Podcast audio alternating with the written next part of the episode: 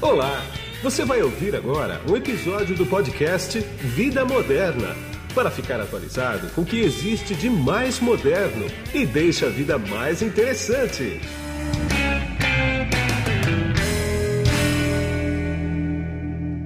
Bom, quem está comigo nesse podcast aqui agora é o Felipe Monteiro, que ele é Head de Inovação da Casnar Leonardos. Tudo bem, Felipe? Tudo bem com você? Tudo um prazer bom, estar aqui. Igualmente. A Casnar Leonardos é o quê? Um escritório de advocacia, né? Somos um escritório de advocacia e de propriedade intelectual.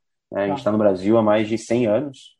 Sim. É um escritório, então, que tem, tem bastante tradição aqui no Brasil, mas a gente sempre esteve focado em inovação. Tá legal. Bom, a inovação é que a gente vai falar aqui, porque a gente vai conversar bastante sobre startups, principalmente do novo marco legal das startups, que faz mais ou menos 60 dias que foi aprovado aí. É sobre isso que a gente vai falar basicamente, né? Felipe, dá uma explicadinha para mim aí o que é esse novo marco aí, o que, que ele facilita a vida das startups e o que facilita a vida dos anjos, dos investidores também. Claro, claro. Então, as startups a gente sabe que existem há muito tempo no Brasil, né? É um fato social que vem crescendo cada vez mais. Só hoje no Brasil a gente tem mais de 13 mil startups, segundo Sim. a Associação Brasileira de Startups. E por conta disso, por conta de diversos desafios que essas startups enfrentavam e ainda enfrentam, foi criada essa legislação que a gente denominou de Marco Legal de Startups. Sim. Né? que é uma lei que visa fomentar a inovação no Brasil. Visa, além de definir o que é uma startup, visa criar mecanismos que facilitem a criação e o desenvolvimento dessas empresas de inovação.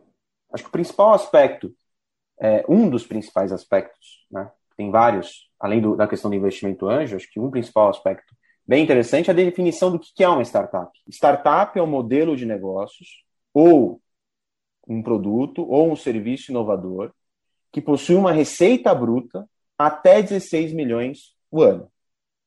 Tá. Né? E isso Quer é dizer, importante, né? Uma startup não é uma empresa pequena que o cara funda hoje e falou, sou uma startup, né?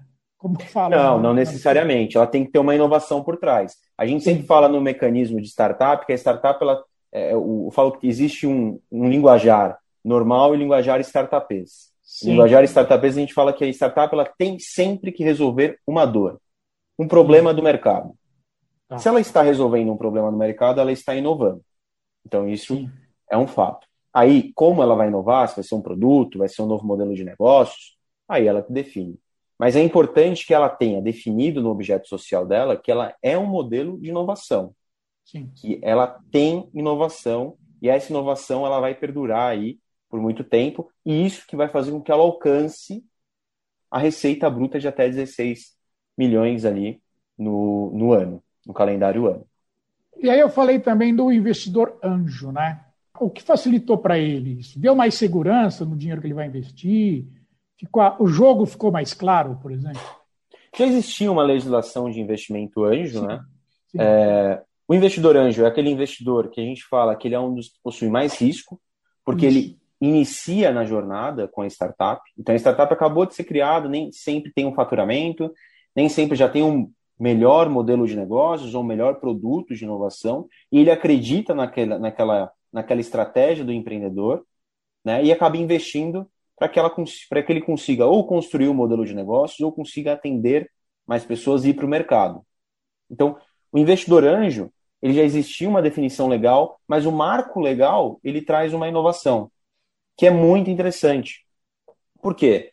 Por mais que persista def uma definição de risco para o investidor anjo, ou seja, o risco, o risco continue sendo alto, é. o marco legal ele diminui, ele mitiga esse risco ah. quando ele determina que o investidor anjo, que não faz parte da administração da startup, Sim. ele acaba não respondendo pelo passivo ah, rapaz, dessa empresa.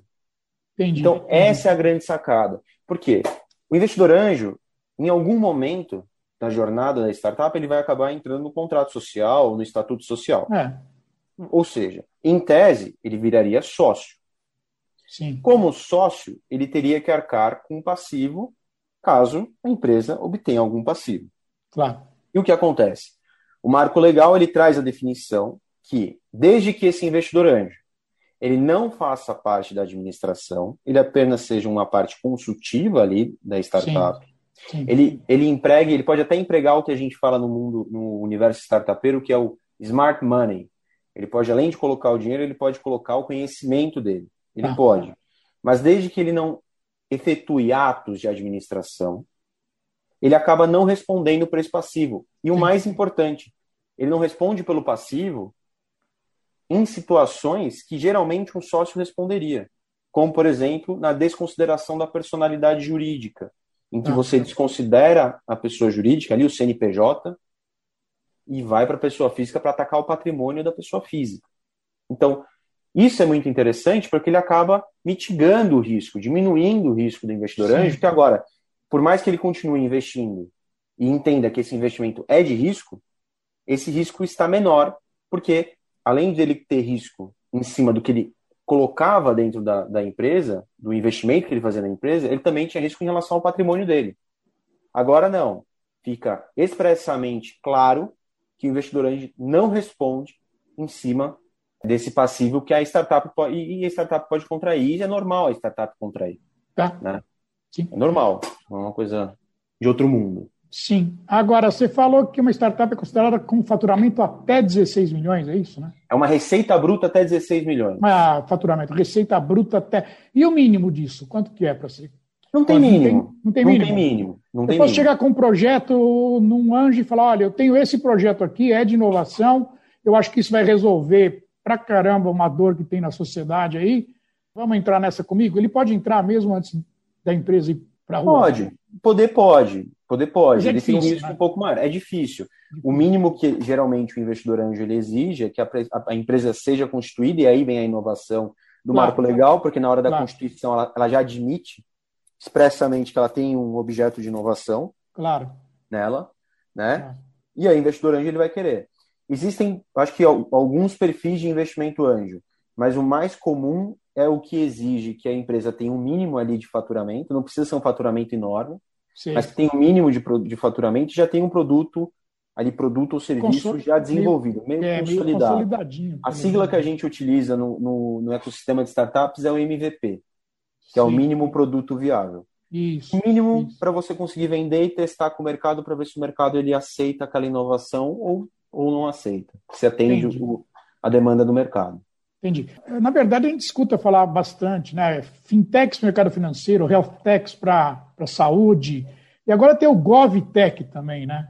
Quer dizer, Sim. o GovTech ele é, ele, ele é recente, né?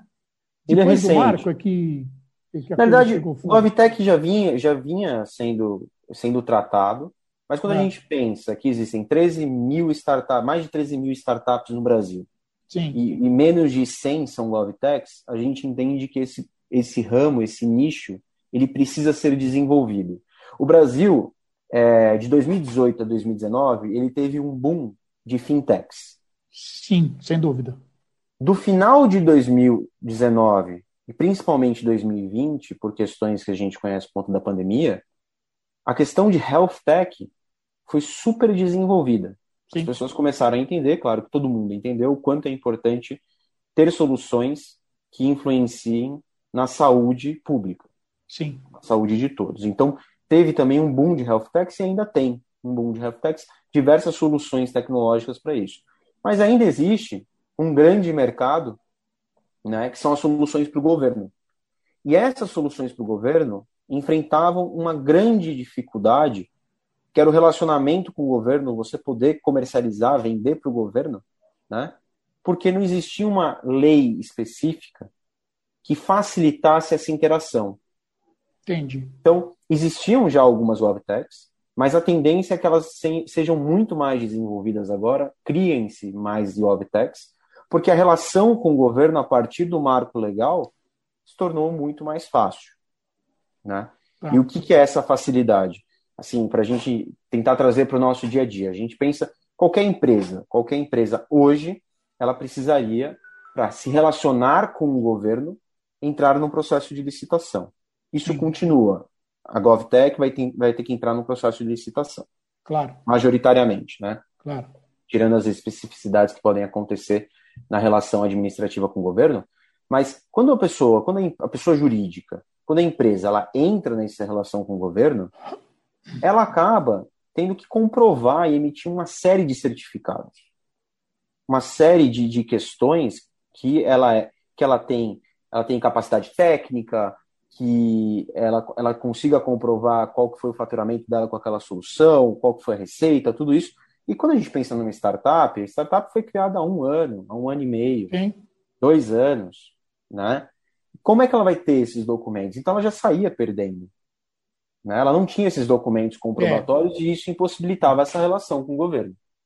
Então, o que aconteceu? Depois de uma longa tramitação do marco legal, se instituiu que existe uma nova espécie de licitação para essas empresas. Tá. E não só empresas, podem ser pessoas físicas também, que tenham esse objeto. Então, o que, que vai acontecer a partir de agora, né? Quando o marco legal ele entrar em, entrar em vigor? O Estado, o governo, ele vai abrir uma, uma, uma consulta para resolução de algum problema. Então, tem um problema X que precisa dessa solução.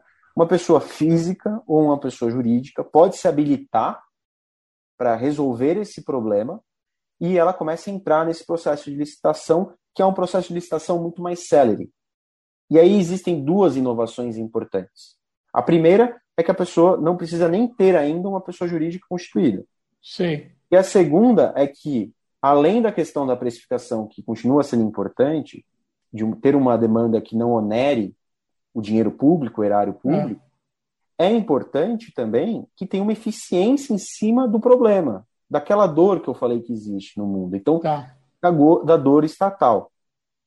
Então, isso faz com que, inclusive, dentro do processo de licitação, exija-se, a lei determina isso, que um professor de universidade pública, de alguma instituição pública, que seja conhecedor daquele tema que está sendo tratado naquela licitação, ele faça parte da comissão avaliadora. Isso é uma Entendi. inovação muito importante, porque uma das críticas que existem dentro do universo, isso do universo do governo, né, eram que muitas vezes são contratadas soluções que não necessariamente resolvem todos os problemas. Sim.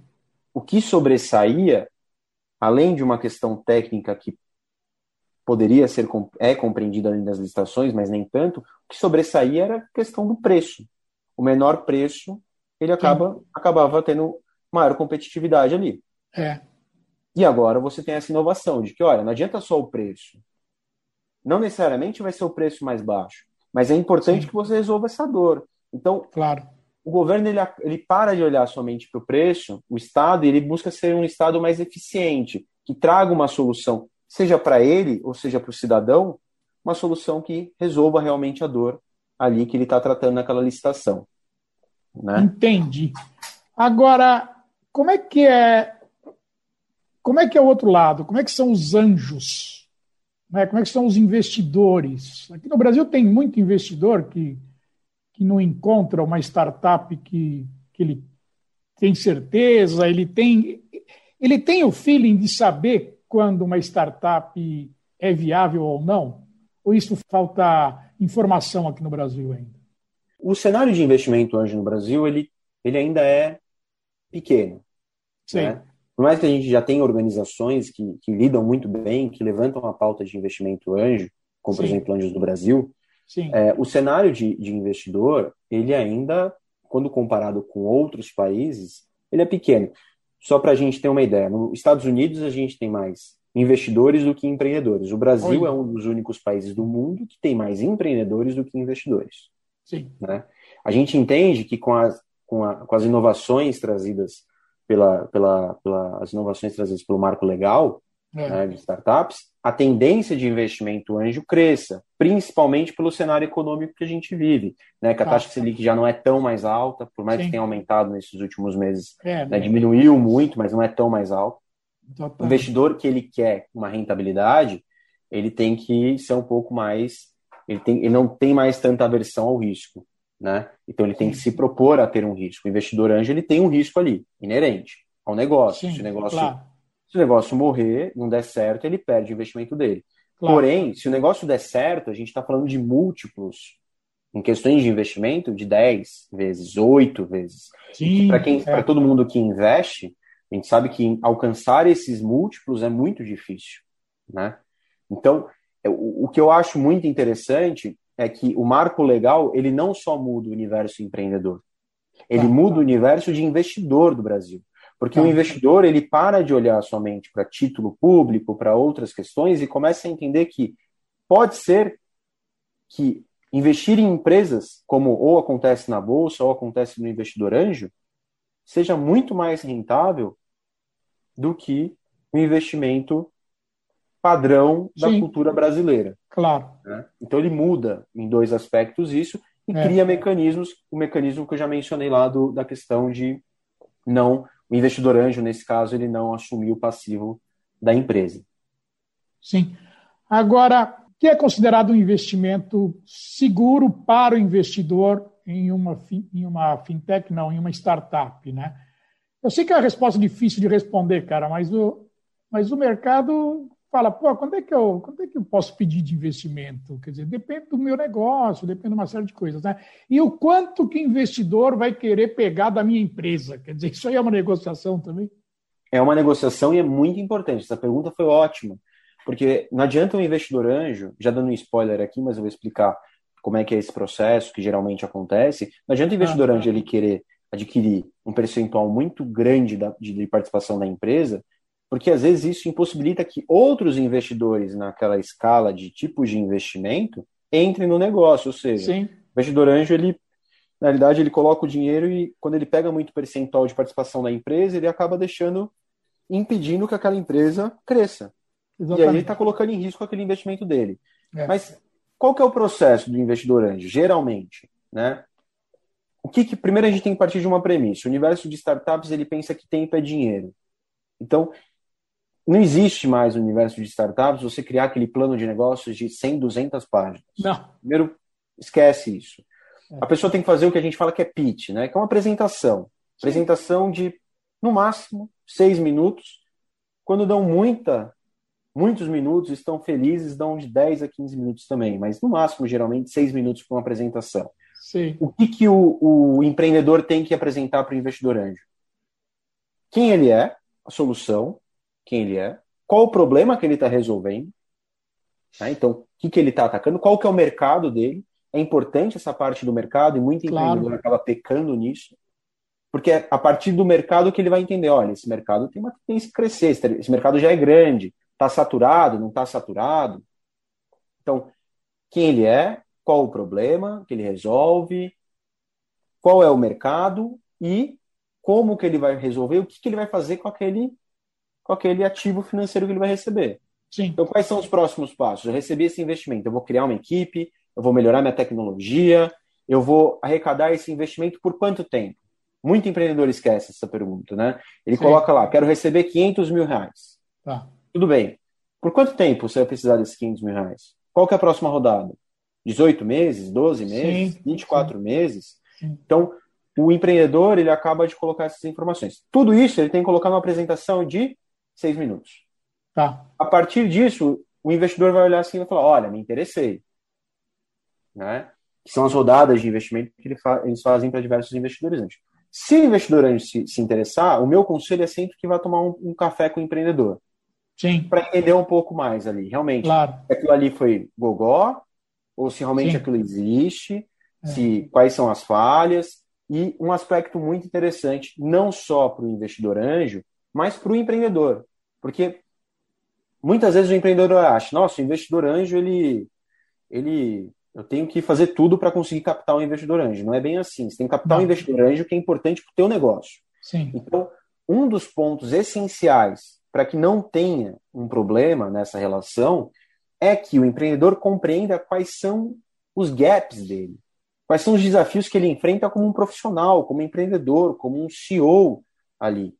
Né? Se ele tem um problema, uma dificuldade em, no comercial, faz sentido para ele conseguir um investidor anjo que tenha uma facilidade comercial, que possa abrir portas, que possa estruturar, às vezes, um time comercial. Claro. Então a gente para de falar, para de dar aquele conceito de que o investidor anjo ele só aporta o dinheiro e ele continua aportando dinheiro, mas ele aporta muito mais do que aquilo. Ele aporta conhecimento. E às vezes o conhecimento e as portas que esse investidor acaba abrindo para o empreendedor é muito mais importante do que o dinheiro que ele colocou. Ah, sim. Porque Entendi. a longo prazo ele acaba adquirindo. Claro. Qual que é o outro tipo de pensamento que é muito importante também, tanto para o empreendedor como para o investidor anjo em startups? Ele tem que ter um pensamento a longo prazo. Sim. E o que, que isso significa? Significa que esse investidor anjo, como o marco legal já traz, desde que ele não tenha administração, ele não está preocupado em ser sócio, ele não quer ser o majoritário do negócio. Ele tem que pensar que aquele negócio tem que crescer, vai chegar num patamar de vai receber outro investimento, depois vai receber outro investimento, depois aquela solução, aquela empresa que foi criada para resolver aquele problema, seja vendido para um terceiro, para um fundo de investimento, para uma grande empresa, e ali, nesse momento, que nos contratos a gente chama de evento de liquidez, é nesse momento que o investidor anjo acaba multiplicando por 8, por 10 ou por até mais o investimento que ele colocou lá no começo da jornada. Então a gente fala que é um investimento sempre a longo prazo. O investidor anjo não vai ficar solicitando da startup distribuição de lucro, distribuição de dividendo e outras questões. Na verdade, ele vai pegar todo o investimento ali que foi feito, todo o lucro que der, vai pagar um pouco para o empreendedor para ele se manter ali no negócio e manter né, é, concentrado no negócio, mas vai ser reinvestido na empresa para que ela cresça e para que ela consiga ser vendida a longo prazo. Então é o que, é o que chamam hoje no, no universo de startups, que é o pensamento do equity. Sim. Você pensa em participação e não pensa em lucro. Você pensa ah, sempre entendi. a longo prazo. E aí, esse longo prazo, qual que é o tempo, geralmente? Uma startup, para fazer toda essa jornada que eu comentei até ser vendida, ah. dura de cerca de 5 a 10 anos. Sim, então, realmente, é um investimento a longo prazo. Exatamente. Né, que a pessoa só vai poder recuperar, geralmente, depois desse, desse, desse período aí, que realmente tem um risco, mas quando dá certo, o retorno é muito alto. Tá. Uma outra dúvida também que surge no mercado, eu estou fazendo essas perguntas porque me perguntaram, né? Quer dizer, me perguntam de vez em quando, né? Por exemplo, o dono do negócio, tá? Não importa a idade, não importa nada, tá? O dono do negócio recebeu um aporte de um anjo, né? Ele pode pegar dinheiro desse aporte para ele viver, por exemplo? Isso é comum, não é comum? Como é, como é que fica isso? que acontece? Geralmente nesses contratos de investimento, é. se coloca que esse investimento ele tem que ser aplicado somente e exclusivamente nas atividades sociais da empresa. É. Ok. Até aí é um ponto. Mas existe muito boa essa pergunta, porque geralmente ainda, infelizmente, ainda existem investidores anjos que acabam cometendo esse erro. E é um erro, não é nem um erro jurídico, é um erro social. É. Qual que é o erro? Você pensa, o empreendedor está ali, ele não tem um break-even. O que, que é o break-even? Ele é. não tem lucro, ele não consegue é. pagar, ele gasta mais do que ele tá arrecada. Não está nem no equilíbrio zero a zero. Não está nem no equilíbrio, não está nem no zero a zero.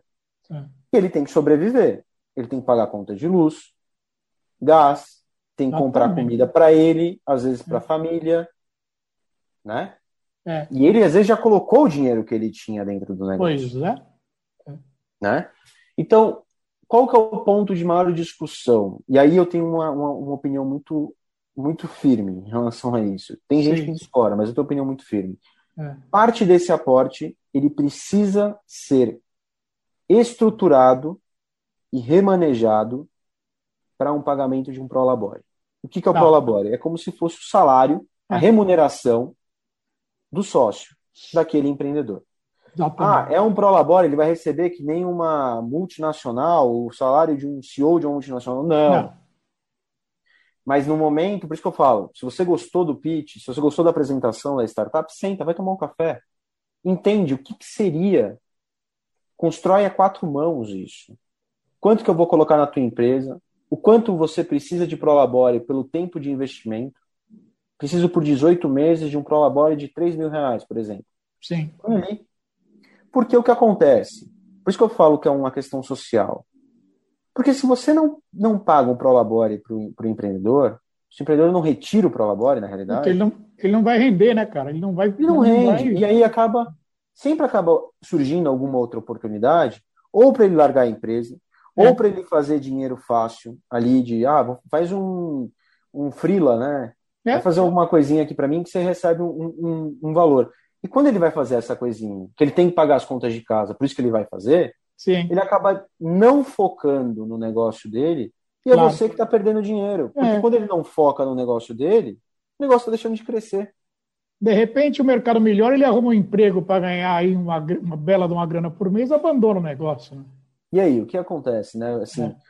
Acaba perdendo. E o, o, o, investidor anjo, se ele tem essa conversa transparente com o empreendedor e constrói a quatro mãos com o empreendedor, Sim. A possibilidade disso dar certo é muito maior é grande. do que quando ele simplesmente chega e fala: não, não quero que esse investimento, nada desse investimento entre com o Prolabore. Entendi, entendi. Agora, Felipe, tem uma pergunta que eu quero fazer para você, ela pode ser até meio fora de contexto, mas acho que não é não, que é o seguinte, e se surge um anjo no meio da família, o famoso cunhadão, por exemplo? O cara tem grana, tá vendo que você tá lá patinando pra caramba, e fala assim, eu vou investir uma grana aí porque eu acho que vale a pena. Como é que deve agir num, uma situação numa dessa? situação assim? É? é, a gente, por mais que eu acho que é uma pergunta totalmente pertinente, porque realmente isso acontece muito, muito na vida do, dos empreendedores. Ah. Né? É, os recursos provenientes de famílias, de família e de amigos próximos é muito, é muito, acontece muito nesse universo. Ah. O que acontece? Qual que é o maior erro dessa relação? É o famoso boca a boca. Hum, tá. Então, o que a gente sempre aconselha? Faça um contrato escrito desenvolvido por um advogado e que esse advogado ele realmente faça uma conciliação e que ele explique para ambas as partes, cada um com seu advogado, mas que eles entendam quais são os requisitos daquele contrato e quais são as consequências, né? Porque se existe uma coisa que pode devastar famílias são negócios e dinheiro. É. É. Então, se o negócio der errado, o que acontece? E é importante entender que aquilo ali é um ambiente de negócios. Então, evitar fazer esse contrato boca a boca, por mais que seja um contrato boca a boca, evite fazer, faça de forma escrita e deixe Sim. muito claro quais são as consequências daquela relação. Claro. Acho que assim, 99% do caminho está feito e a chance de dar algum, algum problema na relação pessoal entre eles é menor. Tá bom. Para gente finalizar agora, tem uma expressão que é usada que é o sandbox, né? Entre investidores, startups e tudo mais. Ah, o que é o sandbox? Quer dizer, é, é, é uma startup que vai entrar no mercado regulado, por exemplo? Isso. O sandbox ele é uma, uma previsão que veio no marco legal de startups, né? É. Visa facilitar a integração de empresas de inovação, de startups, tá. a entrarem em ambientes regulados. Porque, ah, assim, então, então. Qual que é o ponto de vista, né? O que acontece? Já é difícil você criar um negócio e conseguir sobreviver dentro do ambiente concorrencial que a gente tem. Sim. De investidor, de tudo. Quando você entra no ambiente regulado, que você tem que seguir inúmeras normas, regras, só para entrar naquele ambiente, só para passar e poder falar, estou atuando nesse ambiente, a dificuldade é muito maior. Então, olhando essa dificuldade, o marco legal trouxe assim: olha, existem ambientes regulados normal, tudo bem.